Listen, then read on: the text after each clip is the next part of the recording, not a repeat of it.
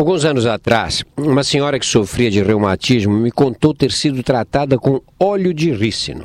Isso mesmo.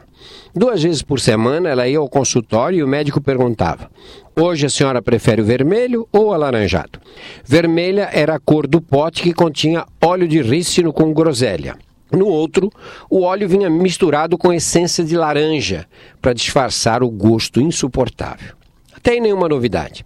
O mais desconcertante é que a senhora estava convencida de que, graças à ação do famigerado óleo, as dores estavam em períodos de acalmia. Óleo de rícino é dotado de atividade antirreumática?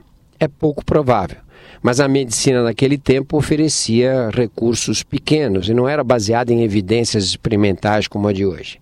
Os médicos adotavam condutas e receitavam remédios com base em teorias jamais comprovadas cientificamente ou de acordo com ideias preconcebidas e experiências pessoais parte expressiva desse entulho do empirismo ainda se acotovela nas prateleiras das farmácias sob o rótulo de protetores do fígado, fortificantes, revitalizadores, complexos vitamínicos e de mirabolantes associações de panacés que apregoam no rádio e na TV curar males tão diversos como falta de memória, fraqueza, irregularidades menstruais, gripes e doenças do físico. Do fígado, desculpe. O caso da vitamina C é um bom exemplo. Nos anos 1970, o cientista Linus Pauling lançou a ideia de que vitamina C em doses altas melhoraria a imunidade, preveniria gripes, resfriados e até câncer.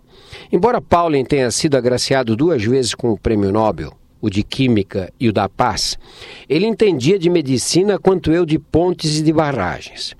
O resultado foi o uso indiscriminado de vitamina C, porque usuários contumazes que passam dois anos sem gripe atribuem à vitamina o poder protetor. Quem teve um resfriado que foi embora em dois ou três dias, enquanto o do vizinho levou cinco, faz o mesmo.